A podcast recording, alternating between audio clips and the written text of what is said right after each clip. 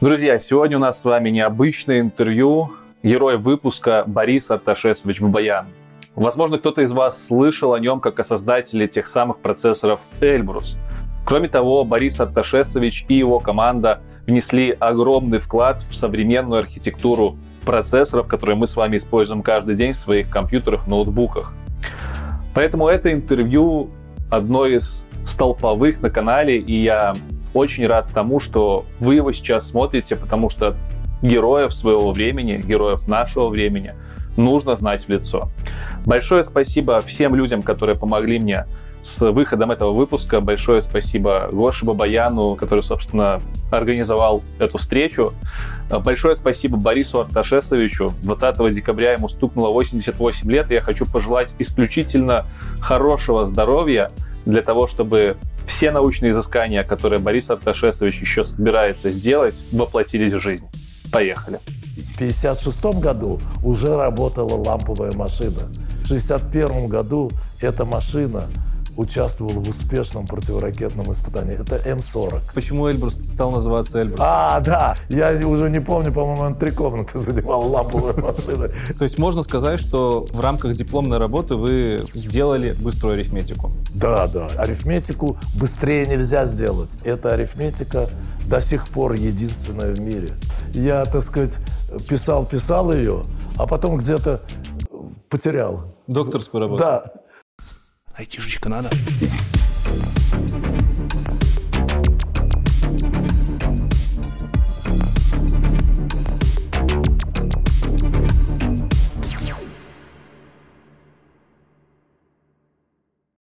Борис Арташесович, здравствуйте еще раз. Добрый день.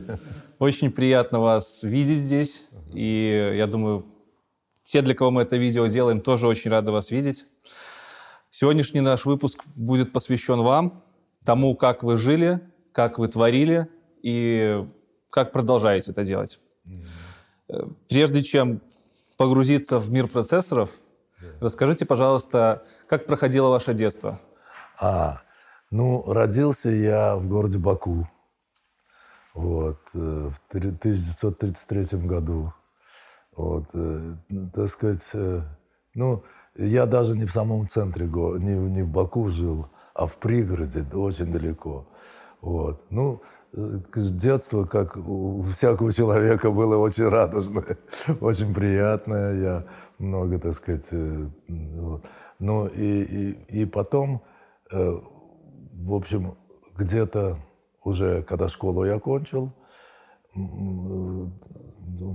сосед у нас был очень такой толковый инженер, и он мне порекомендовал э, поступ, попытаться поступить э, на физтех. Но тогда физтех еще только-только организовывался. Первый набор был. Первый набор был. Вот. И даже это еще не был физтех как институт, это был факультет МГУ. Вот. И я последние ну, два-три года готовился к этому, задачки решал, там, все-все-все. Вот. И, так сказать, вот в 51 году э, поступил на факультет. Вот. Этот э, я экзамен сдавал в самом МГУ, угу. а факультет уже был Долгопрудный, и, так сказать, я начал учиться в Долгопрудной. Вот. То есть э, вот очень-очень э, мне нравилось, конечно. И, так сказать, очень... Э, экзамен я хорошо сдал, потому что очень тщательно готовился.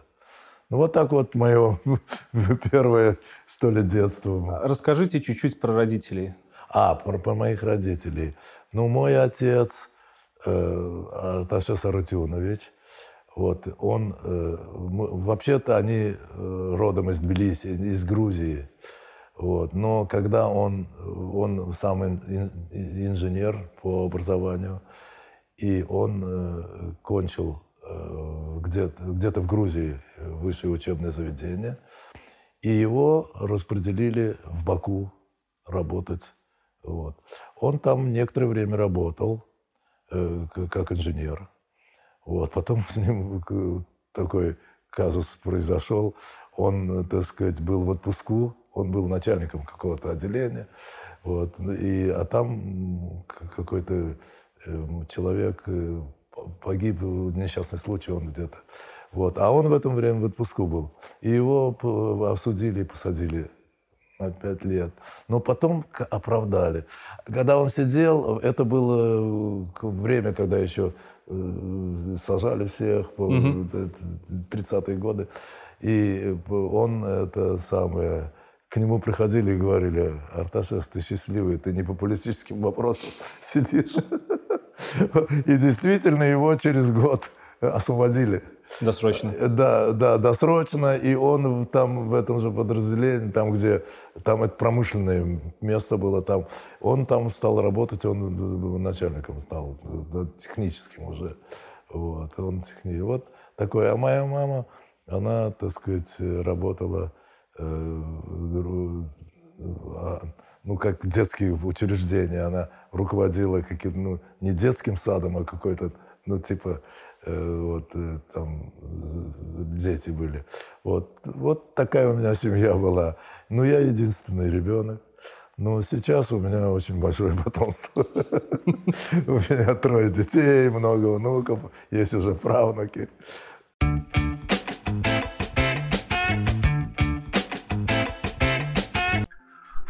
Думаю, что всем уже стало понятно, что удаленная работа – это наш новый стандарт жизни, а не временная мера. Бизнес оценил гибкий подход к построению процессов и не стремится возвращать сотрудников в офисы. И чтобы удаленная работа была максимально удобной и безболезненной, используют так называемый VDI – Virtual Desktop Infrastructure, либо на русском виртуализация рабочих столов. VDI сводит к минимуму утечку данных, не создавая при этом дополнительных сложностей сотрудникам. Наоборот, удаленный сетап настраивается гораздо быстрее и требует хорошего интернет-соединения. Но в облаке уже есть все, что необходимо. Любое ПО и мощности для разработки, в общем, все, что нам с вами нужно. И в сфере VDI уже есть готовые решения, например, такие, как решение от Selectel на базе технологии VMware. Это совместное решение на базе мощностей российского провайдера IT-инфраструктуры Selectel и технологий крупнейшего разработчика ПО по виртуализации VMware. Кстати, я делал выпуск с ребятами из Selectel, вот вам всплывашка, если не посмотрели, обязательно гляньте, получилось неплохо. VDI обеспечивает безопасность данных, потому что все данные хранятся в дата-центрах,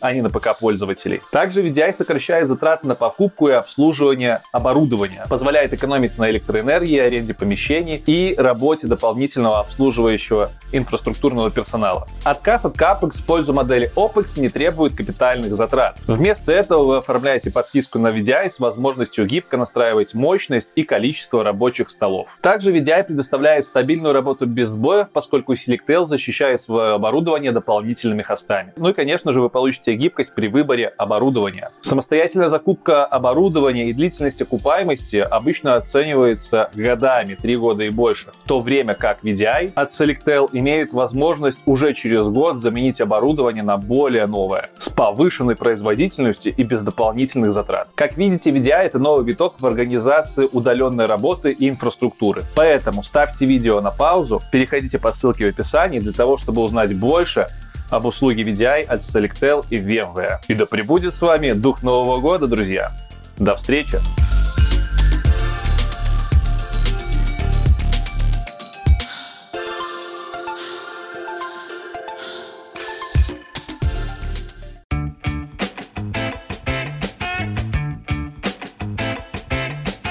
Почему, почему точно науки, почему физтех, может, помните? Э, вам нравилось точно, точно на математика, да, физика? Вот, вот я поступил на физтех, но тогда еще да, э, я просто смотрел, там был выбор, и я тогда еще вычислительная техника, такое слово не употребляли еще. Это 51 год. Там машинная математика была, было название. Вы знали, что это такое? Что, что такое машинная математика? Ну, не очень хорошо. Я математику знал, готовился там, но это еще вообще никто не знал. Э, я туда, это первый курс физтеха был, э, туда, это первый набор.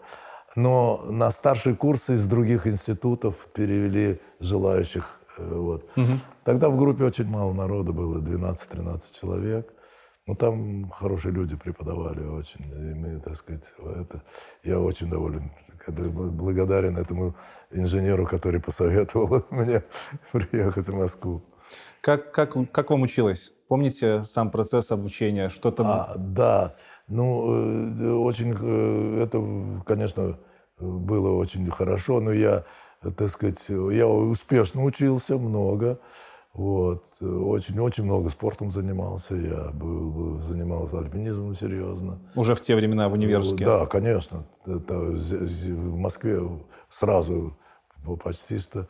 Вот. И я ходил на сложные восхождения. Я кандидат в мастера спорта, был призер первенства страны серебряный, был чемпион Москвы. По альпинизму все. По альпинизму, да. Очень сложные восхождения, стены. Там. Как, как, вам, как вам, у вас получалось и в спорте хорошо себя проявлять, и ну, учиться? Ну, вообще я считаю, что это правильное дело. Человек все время должен грузиться физически. Тогда он будет здоровый. И тогда проще заниматься и наукой. Угу. Понимаете? Вот. И я все время, до сих пор, я постоянно гружусь физически. Это обязательно нужно. Физтех многим знаком, по, в том числе потому, что его открывал э, Лев, Дави, Лев Давидович Ландау. А, да-да-да. И там еще и товарищ э, Петр Леонидович Капица был задействован, да, да, и да. Лившиц, которого все хорошо, да, все да, физики да. знают этих людей как э, да. икону. Мы учились по их книжкам, да. мое поколение. Помните ли вы их, может? Вы знаете, что я помню великолепно. Вот э, это, Капица вначале уже он был а, а, в опале, да? Да, да, да. Его... А потом его освободили. Ландау. И я великолепно помню, на объявлении, доске объявления написано, написано э, принять академика Капицу, по просьбе академика Капицу зарплату не назначать. Это я великолепно помню. Вот. Это Нобелевские лауреаты, поэтому не могу не спросить, сталкивались ли вы с, с ними в процессе обучения? Да, мы, контакты были с, с Ландау, ну, такие Э, конечно, не, не очень плотные, но... Но они из мира теоретической да, физики, да. а вы занимались математическими... Да, да, да. Я же говорю, там даже вычислительной техники угу. не было еще как таковой, как сказать. Но в смысле вычислительной техники выдающийся человек э, Лебедев. Сергей Алексеевич Сергей Лебедев. Алексеевич. Расскажите, когда, да, вы, да. когда вы с ним начали работать, это, это чем? просто великолепный человек. Это академик. Да, это... академик. Он, э, он начинал, он построил первую машину, еще до, задолго до вот того, как я поступил в этот самый... МЭСМ, да? МЭСМ, да. И это МЭСМ, он, по-моему, это было еще на Украине. Он, он построил такая, такая машина, она была я ее, конечно, не видел, но слышал рассказы про ней. Это была какая-то доска такая на, э, около стенки, там оборудование всякое, и лестница такая, человек по лестнице должен тумблера включать, таким образом счет велся. Вот. Но он э, просто очень выдающийся, и у нас очень хороший контакт был. с Сергеем Алексеевичем Лебедевым. Он у вас был преподавателем изначально? Он, э, так сказать, мы в его, так сказать, отделении, но он, конечно, лекции читал. Мы, ну и я с ним контактил, конечно. Он, он, очень, у нас тут очень тесный контакт был. Расскажите тогда про свою дипломную работу и про то... Про начало, да. да про начало. Даже не дипломную, а там очень важную работу я сделал, будучи еще физтехом. Это в 1954 году. Я разработал э, Керри арифметику, то, что сейчас называется Керри арифметику. То есть сложение, вычитание, умножение, деление, корень квадратный, э, операции, которые практически без переносов битовые операции делается. Вот. И это, это я сделал в 1954 году. В 1955 я на, доложил на э, ИТМовской конференции. Сергей Алексеевич был в восторге, просто в восторге. И после этого он даже написал Э, на, на, на, настенную газету, там он говорит, что вычисления должны быть параллельные. Но ну, это, этот параллелизм имел в виду не арифметический параллелизм, там еще э, об этом даже думали. Это биты параллельно нужно было считать. И, и так сказать, вот и это, так сказать, он вел работы, он начал БЭС все делать. И параллельно мы делали э, машины тоже, так сказать, э, параллельный БЭС. Другие это М40 и там 590Б, потом Эльбрусы. Это очень важные машины, очень большое достижение в области вычислительной и, и параллельно же с вами Кэрри Сейв быструю арифметику разрабатывали и э, за рубежом. Да, быструю арифметику. Вот и я вот эту вот быструю арифметику, которую я говорю, э, какие-то упоминания про Керри в литературе есть, э, но, по всей видимости, только для умножения. Я просил ребят поискать литературу. Э, э, Перв... Самое раннее упоминание об этом, может быть, и мы не нашли, я не знаю, но не... это 56 год. То есть Через... уже после вас, по, по, да, факту? я после нас. В 56 году я в 54 году это сделал, в 55-м доложил, получил грамоты, у меня есть грамоты э, за, за это выступление. Вот, а, так сказать, но в 56 году уже работала ламповая машина. И в 56 в 61 году эта машина участвовала в успешном противоракетном испытании. Это М-40. Она в противоракетном успешном испытании участвовала, где впервые, впервые мир сшибли э, ракету, да. И там была вот эта моя арифметика. Расскажите тогда чуть поподробнее про М40. Почему он, во-первых, назывался М40? Тут а, интересная потому история. Что, да, э, она называлась М40 тогда, потому что это 40 тысяч операций в секунду. Это вся машина, это одно арифметическое устройство. Я уже не помню, по-моему, три комнаты занимала ламповая машина. Одна. И немножечко память даже на чем я уже забыл, там, там на лентах каких-нибудь? Да, на лентах, само Тоже... собой. Ну, какая-то динамическая память угу. была. Это, конечно, был первый был шаг э, довольно. И там, в этой машине, уже была вот эта моя арифметика. Быстрая арифметика. Следующая машина вы не называли М40, М50, М60. А, вот, э, да, вы спросили, почему М40. Да, да, да. Тогда я слышал, что, так сказать, э, поругали наших, наверное, Лебедева, что в названии машины внутренние ее характеристики.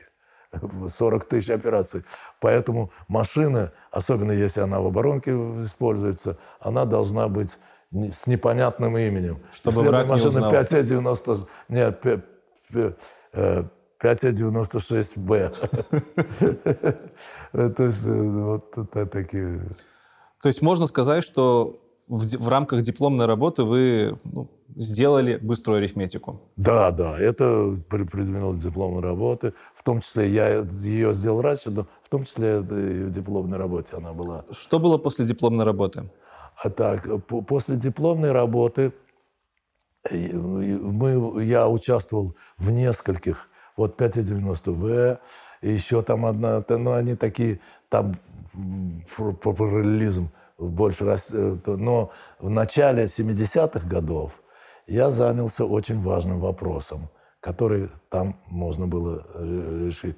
Там э, нового больше уже ничего нельзя было сделать в смысле параллелизма, потому что еще оборудование не позволяло больше оборудования. А оборудование для, одного, для одной примитивной операции мы полностью использовали.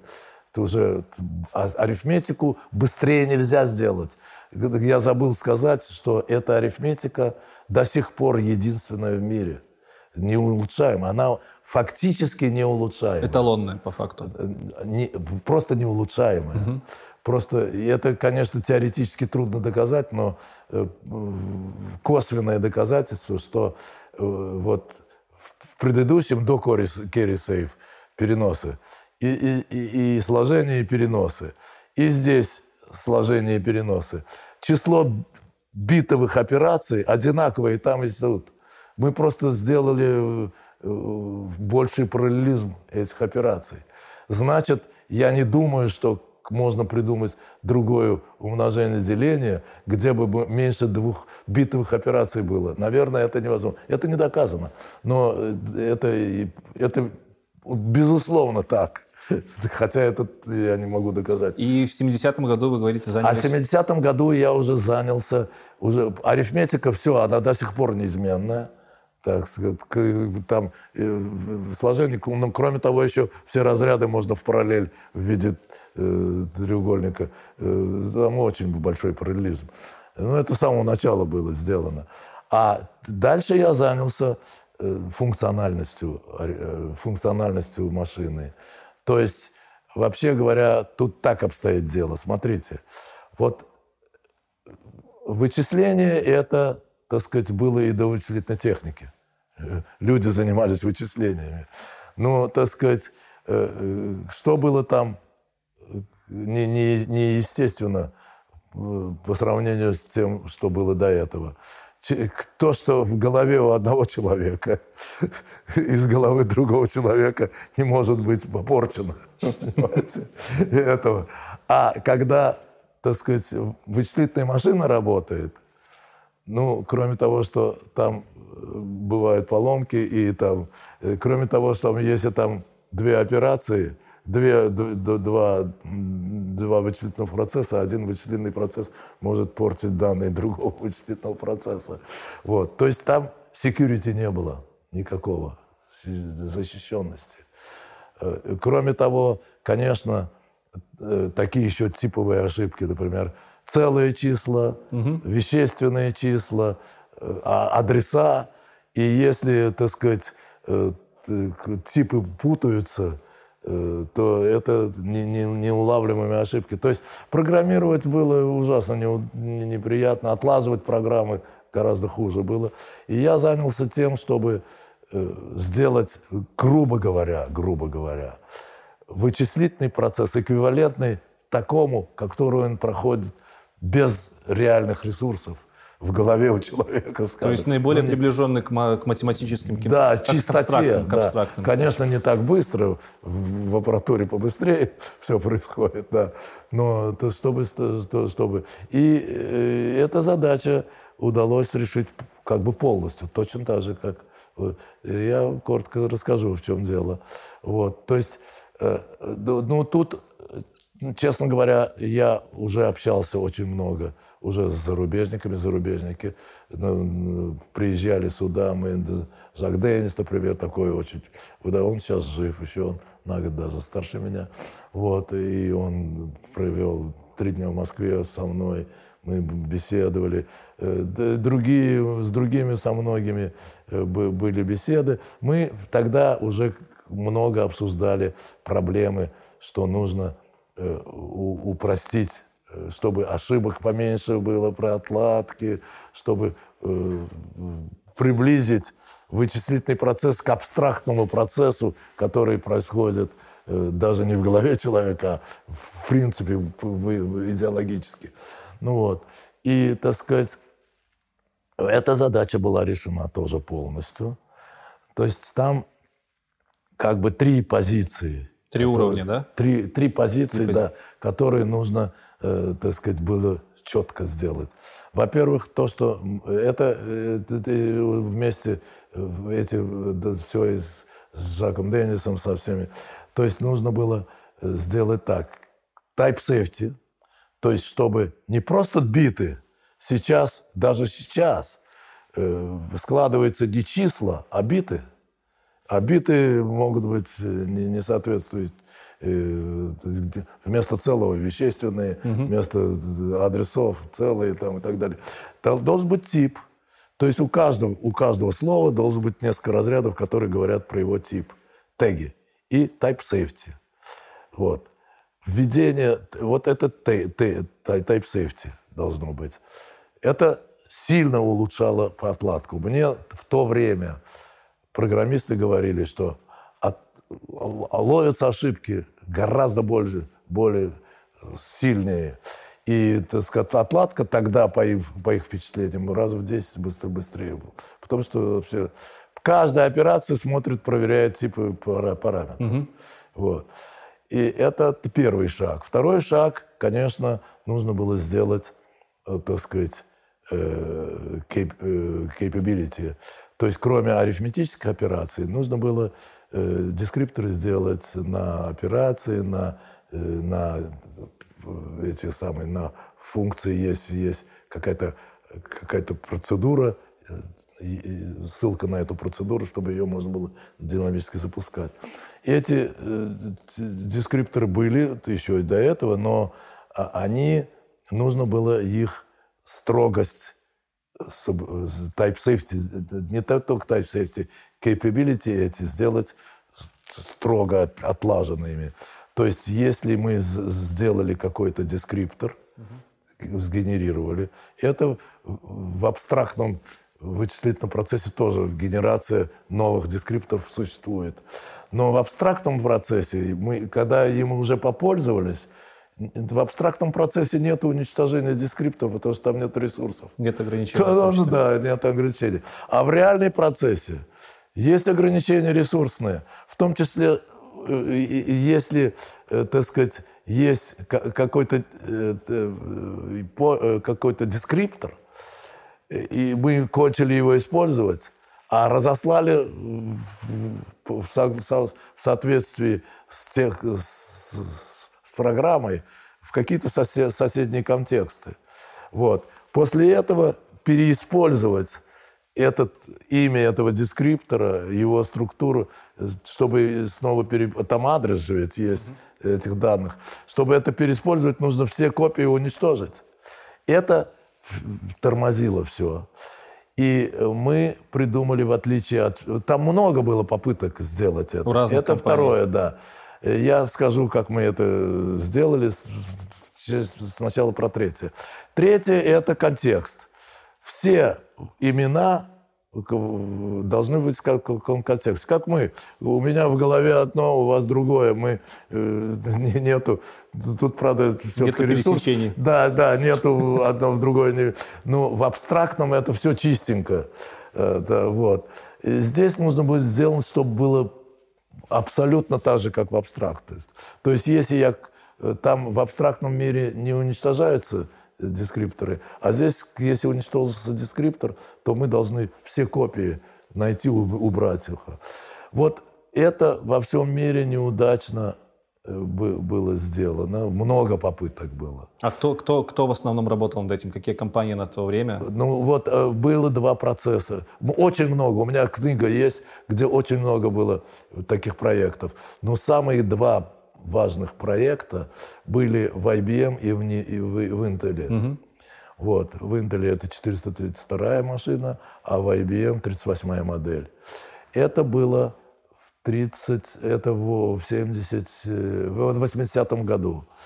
А мы сделали наш, наш вариант, Эльбрус, э, в 78 году заработал он. Эльбрус 1. Эльбрус 1, да.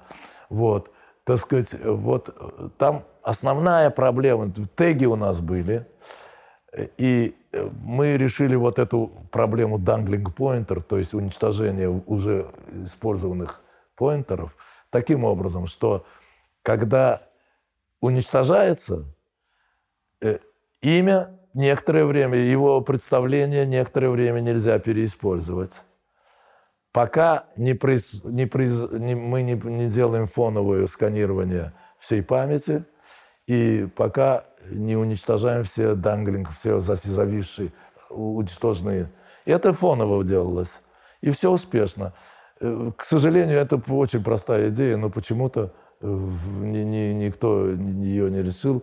Э, В Интеле решили таким образом, что эти дескрипторы формировались, но они, где, в каком контексте они сформированы, они не, не, не рассылались в другие контексты. Изолированы там были. Да, изолированы. Они там, поэтому, если кончалось использование, он там же в этом контексте, в, этом контексте он уничтожается. А больше нигде его и нету. Вот. А, так сказать, э, э, IBM э, другую крайность. Там имя очень большое было. Вот. И, так сказать, даже по файлам можно было дескриптор распространять. И все работало до того, пока это имя не приближалось к переполнению. Как оно приближ- переполнялось, было написано, машину надо остановить, убить, потому что в файлах это все разослано, ни- ничего. Э, Вот. Мы сделали фоновое сканирование в процессе счета, как мы близко к именно, мы фоново сканируем, мы полностью решили задачу. Так что эта задача тоже в чистом виде полностью решена. Так же, как примитивные операции, э, уже все, это полностью секьюр. То есть ребята, которые работали на нашей машине, тогда говорили, что в 10 раз проще отлаживать.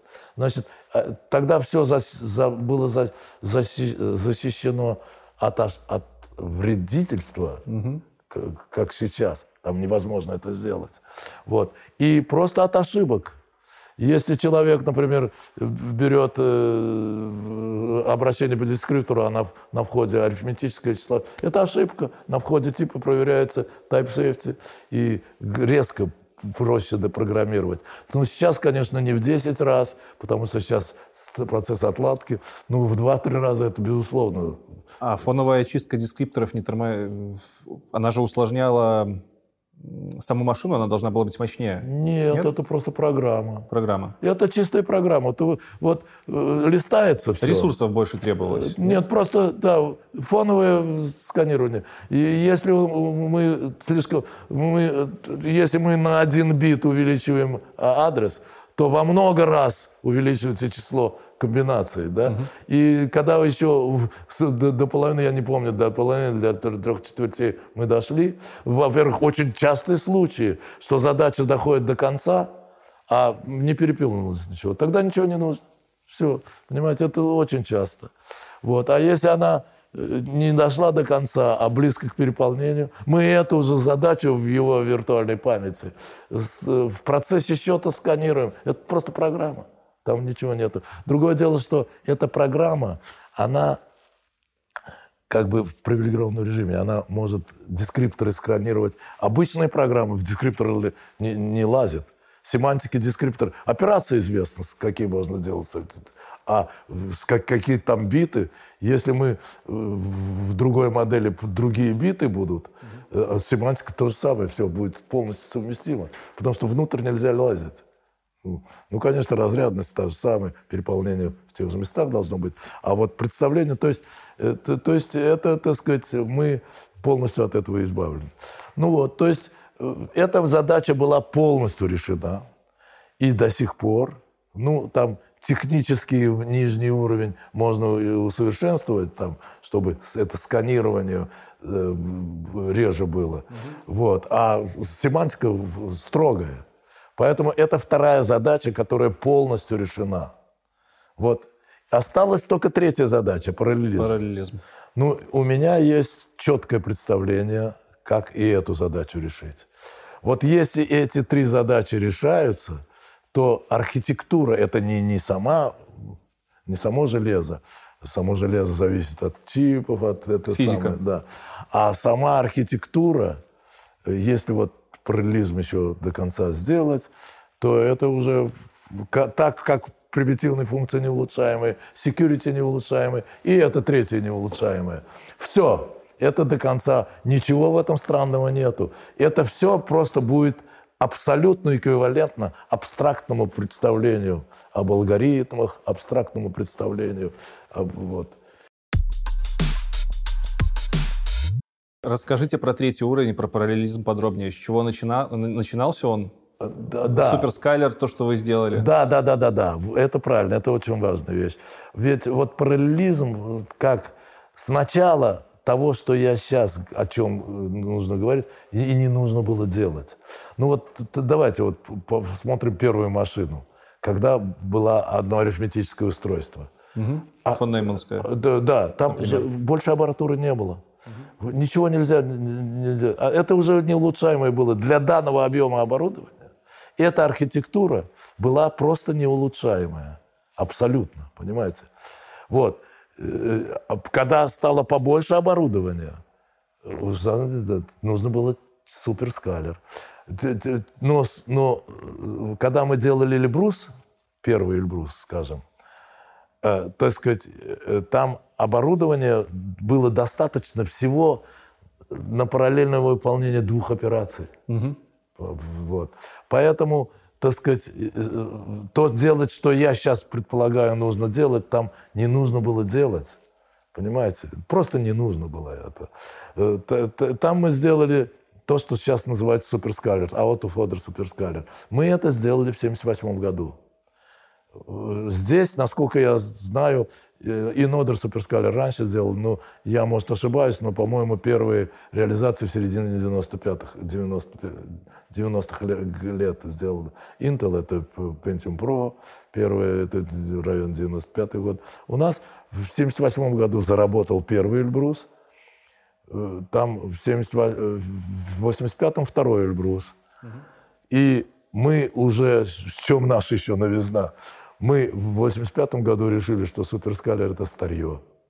Нужно Уже по-другому. маловато его было, Да, оборудование. уже, уже оборудование больше. И уже в два раза это нужно как-то... э, Можно там вытягивать. Сейчас суперскалеры все в 6-7 раз э, параллельно. Но это усложняет оборудование.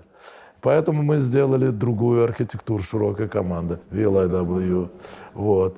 И это э, до сих пор ребята делают. Вот э, Саша Ким возглавляет фирму. Это продолжение нашего, нашего э, вот. Это, так сказать, вот. Но сейчас нужно еще следующий шаг, который я То есть у широкой сказал. команды тоже есть ограничения Широкой по команде уже все равно, да. Сейчас нужно гораздо. Сейчас нужно делать такое, еще какие соображения. Вот когда мы делали Эльбрус, совместимости двоичной не нужно было. Ну, по- потому что, так сказать, вот сейчас с, э, x86, попробуйте, тут в мире колоссальное количество программ. Изменить представление – это катастрофа, понимаете? Хотя вообще можно, конечно, сделать э, новую систему, в которой э, старые будут программы выполняться тоже быстрее, чем сейчас, но не так, не, все равно не будет Не так быстро, как могли бы. Не как могли бы, да. Вот. Поэтому э, Эльбрус первый со вторым не были совместимы. Даже Анатолий Георгиевич Басистов, он, я был его заместителем по вычислительной технике, э, а, а мы сделали несовместимые их. Потому что тогда не было много распространенных программ в мире. Понимаете? И новую машину всегда лучше делать лучше приспособленную к состоянию аппаратуры в тот момент, чем совместимость вытягивать. То есть бинарная совместимость была, но в целом машина несовместимая. Э, В смысле, нет, вообще, Вообще полностью. вообще полностью несовместимо. Но т- функционально было то же самое. В- Функционально. Но э, программы нужно было пере- переделывать, переписывать. Понимаете? И тогда Анатолий Георгиевич ко мне пришел, я сказал, Анатолий Георгиевич, не- несовместимо. Он говорит, как он, столько, да в 2 миллиона строк текста э, на противоракетная оборона, это первые машины, в том числе. Я говорю, Анатолий Георгиевич, ничего, ничего страшного, перепишут. Все спокойненько переписывали. Сейчас так нельзя. Сейчас так невозможно. Поэтому сейчас, внедряя новую архитектуру, конечно, нужно думать о решении проблемы совместимости. Ну и у меня это- эти вопросы все решены.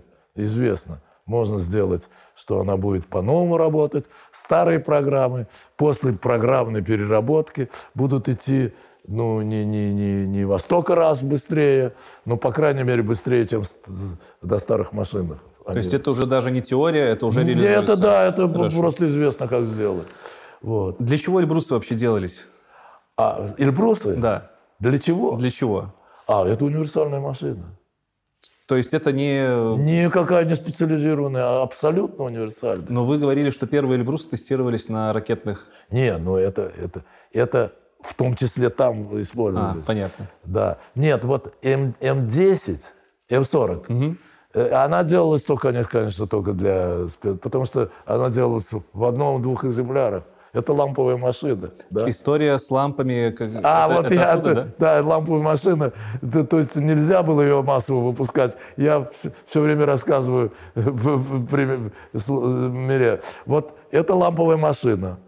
Э, Так сказать, она использовалась для, противоракетной обороны. Первое успешное в мире, испытание противоракетное было на М-40 в 1961 году. Вот там с моей быстрой арифметикой. Вот. Э, Женя Кривошеев э, инженер был. И тут уже после первого успешного испытания продолжались испытания, сшибали ракеты, продолжали же. И э, там, там так работало. Стрел- Стреляли ракеты с Волги. А наша система стояла на Балхаше. Вот. И ракета летит приблизительно 17 минут. Вот. А ламповая машина. Мы с утра готовим, тестируем, все, готовим, приготовились, все, стрельнули. Полетела ракета. И машина ее И ведет. вдруг э, машина ее ведь следит, там все. Вдруг одна из ламп взорвалась. Прям натурально взорвалась? Прям взорвалась, бум, разорвалась, да. Что положительно? Вы представляете, если в, в- в этом в, в кристалле что-то сломалось? Я даже не узнаю. Не, не, не да. А здесь ясно, что нужно сделать. Сменить лампу. Очень легко. И вы на горячую. ра- ра- ракета летит, лампу сменили, сшибли ракету. Все благополучно.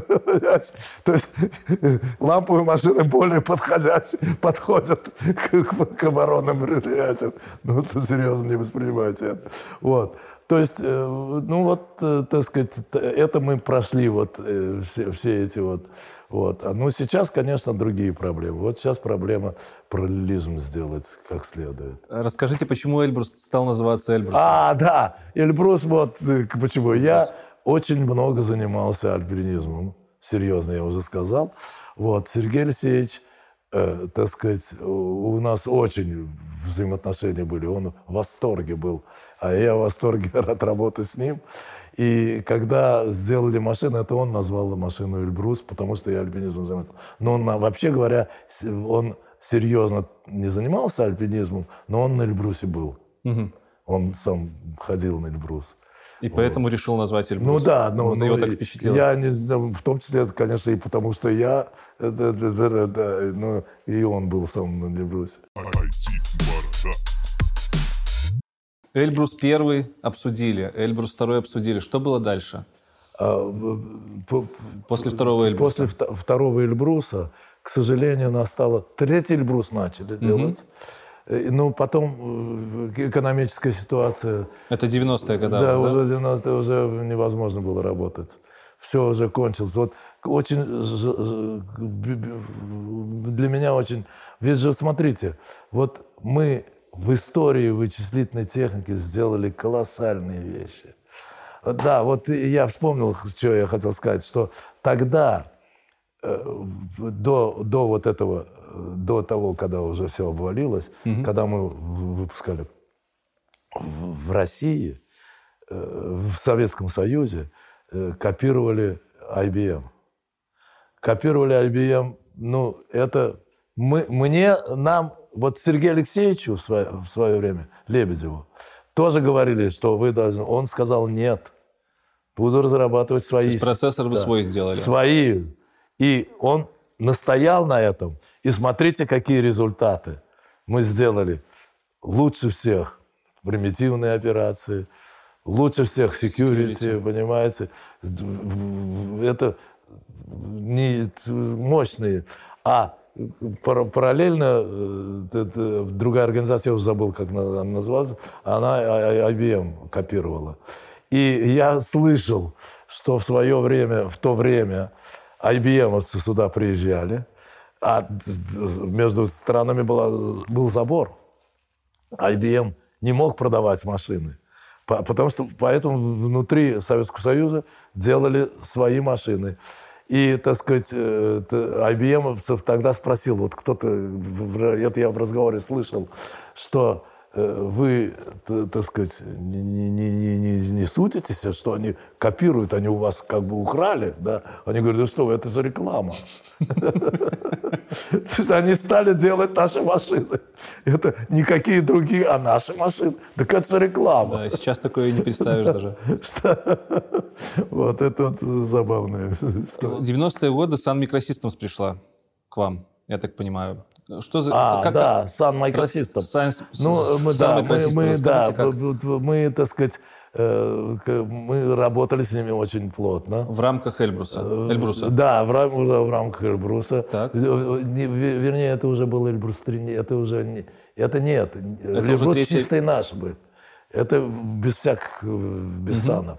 Это уже позже, это Эльбрус 3 когда был.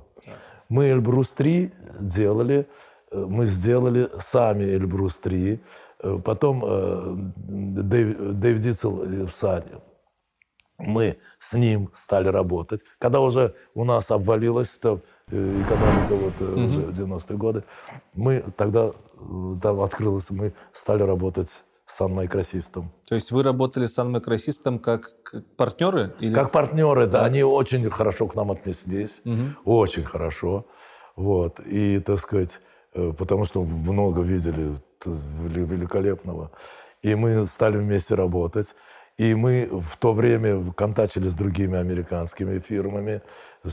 Мы хо- хорошие взаимоотношения были. Там тоже широкие команды сделали. Но мы начали делать широкую команду. У нас сначала было, знаете, кластер. Вот есть э, внутри машины арифметика, арифметика, много арифметических устройств, которые через быстрые связи. А, Вот. Но, так сказать, связи ограничены, поэтому слишком больше нельзя, потому что связи мешает. В- Вначале у нас был только один кластер, вот так связанный. И мы э, э, эту си- систему, э, а, Дэйв Дицел, это известный тоже, хороший мужик, мы с ним хорошо контактили, мы с ним вместе, и он тоже фактически у нас идею эту взял, сделал. А потом, когда Sun Microsystem развалился, он э, развалился, мы самостоятельно, мы сделали другой вариант широкой команды с двумя кластерами. То есть все нужно больше больше параллелизма, понимаете? в Два два раза- в кластера, два раза. уже между ними слабая связь, а внутри вот, ну у нас широкая команда.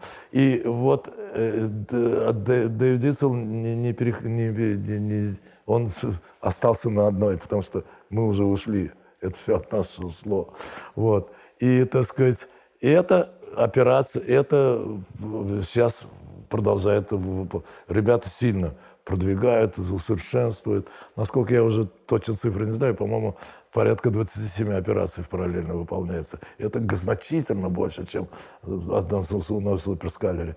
Ну, суперскалер более динамично, а здесь статично, статически, но все равно это, Это конечно... в современной реализации Эльбруса третьего, да? Да, да. Так. Да, Э, они по- по-другому, ска- не, не Эльбрус 3 уже называют, а как-то чуть-чуть да, по-другому, да. Но это фактически э, Продолжение. э, продолжение, да, Эльбруса 3. Вот. Поэтому это, наверное, это, правда, никто точное сравнение не проводил, но это, наверное, не медленнее, чем современные суперскалеры. И, кроме того, там есть вариант security с тегами, но, честно говоря, по-моему, он не очень сильно используется, потому что сейчас все программы написаны э, по-старому, там, э, не так, как в, а, а в первом-втором Эльбрусе все было. Все, кто работали на Эльбрусе, ничего не знали про security. Слово security не нужно было даже знать. Потому что все, Все было реализовано. Как конечно, надо. все автоматом. Не нужно не было никого учить, э, что, что ты что-то не делай, как сейчас. Ты, ты, ты там все заботятся о том, чтобы вредитель что-то не поломал. Просто этого не существовало. Не существовало этой проблемы. Ну вот, это так. Когда развалился Сан Microsystem, к- как долго вы еще работали над Эльбрусом и что было дальше? Вот, э, ну, вы знаете что, там уже э, не- не- нельзя было ак- активно работать, и по- потом, потому что уже э, нельзя было изготавливать ничего, уже все завалено было. Э, Это сейчас снова все, а там был такой период, То есть раз- развал. развал полный, там нельзя. Мы, мы практически наша работа, моя работа там уже фактически нельзя, ничего нельзя было делать. Расскажите про свою докторскую работу. Там ничего такого, там только единственное, что было, то, то- то- да я даже не очень, не очень хорошо помню. э, Что за, что за тема хотя бы? Помните? Я думаю, это что-то, я уже просто не помню. Э, Вот. Но там просто почему вспоминается, потому что я, так сказать, писал, писал ее, а потом где-то потерял. Докторскую работу. Да, это написанное, понимаете. Потом э, я сначала сам писал, а потом э, супруге стал заново диктовать.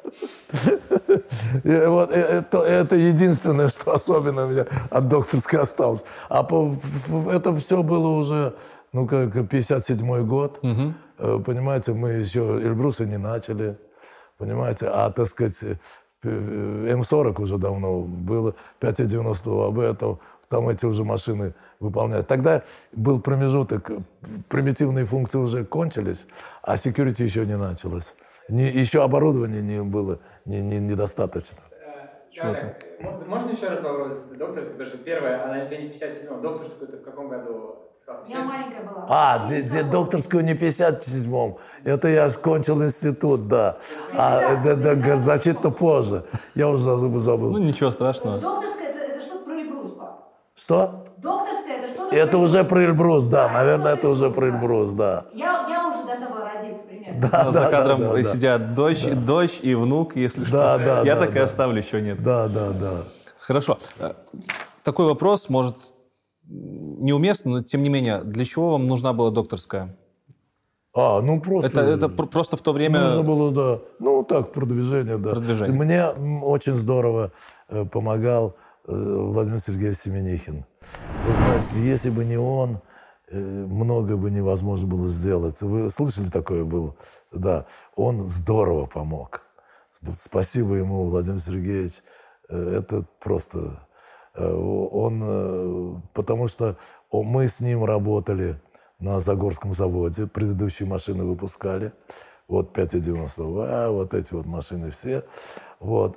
Э, И потом, когда я Эльбруса делал, вы знаете, что с каждой работы это всегда, к сожалению, всегда бывают внутренние борьбы. Семенихин меня здорово поддерживал.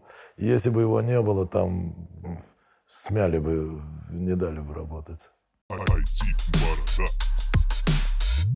Так как вы до сих пор работаете с процессорами, с микропроцессорными технологиями, Да. расскажите, в чем будущее? Э, как- как- чего нам ожидать? Вы знаете что? Нужно сейчас, сейчас обязательно нужно сделать вот что, серьезно. Сейчас все сидит на двоичной совместимости. Вот x86, понимаете, когда все задачи представлены control dependent. Понимаете, да? И это уже сейчас ну, конечно, эти акселераторы, они используют много оборудования, потому что вот так вот параллелизм. Но все равно это несовершенное использование параллелизма. Конечно, нужно сейчас идти в data flow. То, что называется data flow. Чисто параллельное, абсолютно параллельное представление алгоритмов. Это, это ускорит современные машины? Это, конечно. Суще- а, Это позволит более эффективно использовать Параллелизм. все оборудование. То есть мы сможем использовать вообще неограниченное Вообще количество неограниченно, ресурсов? да. Причем при- совместимость, совместимость. Конечно, сейчас совместимость в том числе все останавливает. Потому что когда про- программа вот так последовательно написана, ты ее, в- ее от, от чисто последовательного представления можно избавлять, прежде чем выс- выполнять. Но это все равно чисто не будет. Надо, чтобы все-таки сам алгоритм был представлен ну, любая задача, где имеет много разных алгоритмов возможных, да, но каждый алгоритм, что, его идея, чтобы была абсолютно полностью, полный параллелизм, чтобы был представлен. И потому что эта совместимость, вот, представления, чтобы навечно, потому что мы э, без изменения совместимости сейчас невозможно двигаться вперед. А если мы изменим совместимость, но она будет все равно ограничена возможным использованием оборудования, там через несколько лет снова нужно менять совместимость. Поэтому еще такой вопрос, что нужно такую новую совместимость, чтобы, ну, грубо говоря, может быть, это смешно выглядит, чтобы она вечно была правильная. Хотя есть вопрос, который никогда э, плохо выглядит. То там э, оборудование вообще ресурсов никаких не должно быть. А это должно быть близко к абстрактному понятию определения алгоритма. Но это в двух местах обваливается, но в одном месте. Числа все равно представлены 32 расширить. Это ресурс. Ну, никуда от этого не денешься. Ну, есть компромиссы, понимаете? Но все остальное, все остальное должно быть как бы ресурсонезависимое представление. А дальше уже внутри, внутреннее матобеспечение должно уже, так сказать, э, приспосабливать этот алгоритм, один раз приспособить к этому, э, к этому, к этому конкретному модулю и сохранить уже, захоронить это э, приспособленное. И все время запускать именно это приспособленное, чистое представление, приспособленное к, к этой машине. И тогда все будет великолепно. А, смотрите, на слуху, на слуху все компании говорят, что они там из года в год уменьшают э, величину кристалла. Там Apple 6 нанометров, IBM недавно сказали, да, что они да, делают да, двухнанометровые технологии. Да, да, да, да. С одной стороны, мы уменьшаем кристаллы и делаем больше кристаллов на площади. С другой стороны, получается, можно еще идти и смотреть параллелизм новый разрабатывать. Ну, ну вот когда мы э, Это... уменьшаем, все больше и больше оборудования там получается. Но если у нас с параллелизмом проблемы, зачем нам углубляться в расширение, креста... в расширение площадей, если у нас вот там проблема? Нет, ну, чем... Смотрите, с одной стороны, мы должны, мы увеличиваем оборудование, да, все больше. Так. Теперь мы должны уметь использовать его вот. весь Получается, сейчас мы этого не умеем делать. Ну, конечно. Тогда... Сейчас неэффективно, неэффективно используется. Тогда зачем компании постоянно пытаются сделать все меньше и меньше и меньше? А тем не менее все равно. На будущее. Даже, да, нет, даже, даже если они, э, когда меньше, mm частота повышается, все равно быстрее начинает работать, понимаете? Во-первых. Во-вторых, это самое, мультитред сделают. Понятно. То, то есть один задача внешняя, но это не, не очень эффективное ускорение. Понимаете? Нужно, чтобы само существо задачи в параллели внутри работало. И это рано или поздно это, конечно, будет сделано. Без этого невозможно. Вы когда-нибудь в процессе работы сталкивались с физическими ограничениями?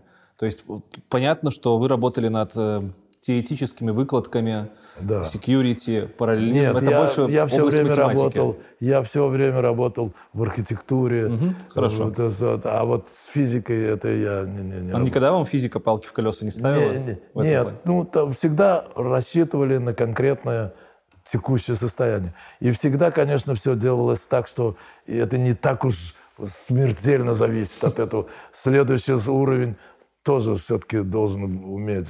Конечно, каждый следующий уровень усовершенствовался. Ну как, первые машины, как я все время говорил, а, одно исполняющее устройство. И это было неулучшаемое. Понимаете? Потому что э, действительно на, на этом объеме оборудования лучше не сделаешь. Это просто, просто неулучшаемый вариант. Вот. А потом, когда больше оборудования – когда там суперскалеры, но он тоже в каком-то смысле уже был для этого оборудования неулучшаемый. Но сейчас мы очень далеки от э, использования, эффективного использования Но когда-то же мы придем к эффективному конечно, использованию Конечно, конечно. А что, а что дальше? Дальше только рост вширь? Дальше э, только физика. Ты, только я, физика. Если сделать то, что я думаю, угу. то дальше только физика. Это будет... То есть... Не, ну там постоянно внутренность нужно будет изменять. Но я думаю, этот процесс э, тоже кончается физически. Ну да, 2, 2, 1 нанометр, два, там да, уже квантовые наверное, эффекты. там где-то будет конец. А может быть, там что-то другое изменится. Это трудно предсказывать.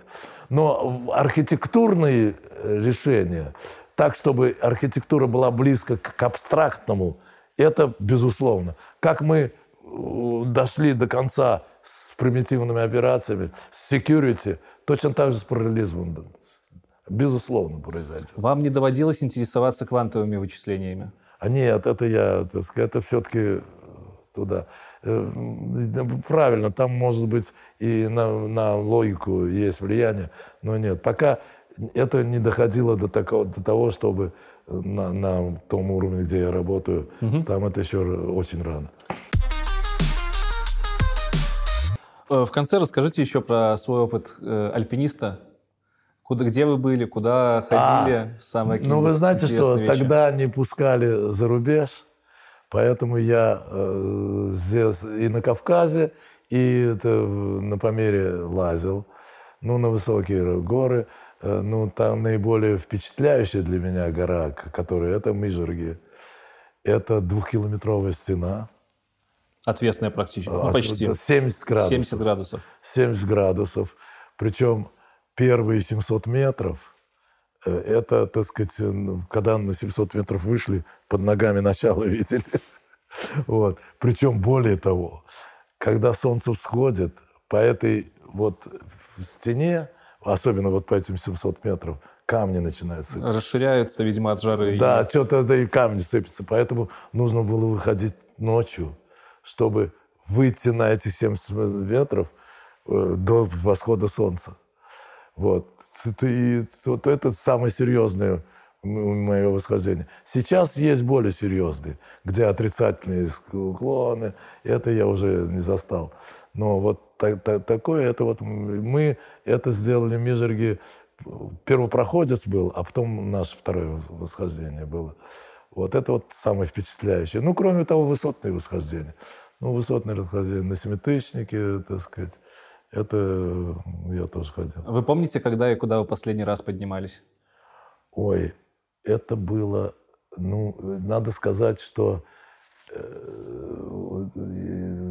это 70-е годы. По-моему, 70-е годы. Уже даже... Ну, у меня э, есть книжка альпинистская, там я могу посмотреть. Там все восхождения описаны.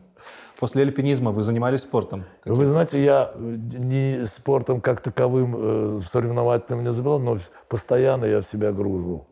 Постоянно я бегаю, хожу. То есть сказать. практически до сих пор До сих пор, да. 89 Да, лет. да, 87. 8, уф, Да. извиняюсь, 87. Вот нога сейчас я уже полтора месяца жду. Да. Хорошо, у меня все. Спасибо большое. Спасибо вам большое за то, что Да. пришли. Это, Да, да. это очень, очень интересная история. Я Спасибо, думаю, такие да. истории, они должны Да, оставаться. да, да. И Я хочу сказать, что я хочу сказать, что, конечно, все считают, что Россия э, отсталая страна по вычислительной технике, но я то, что я вам рассказал, Пионеры. это очень много мы сделали здесь, очень много.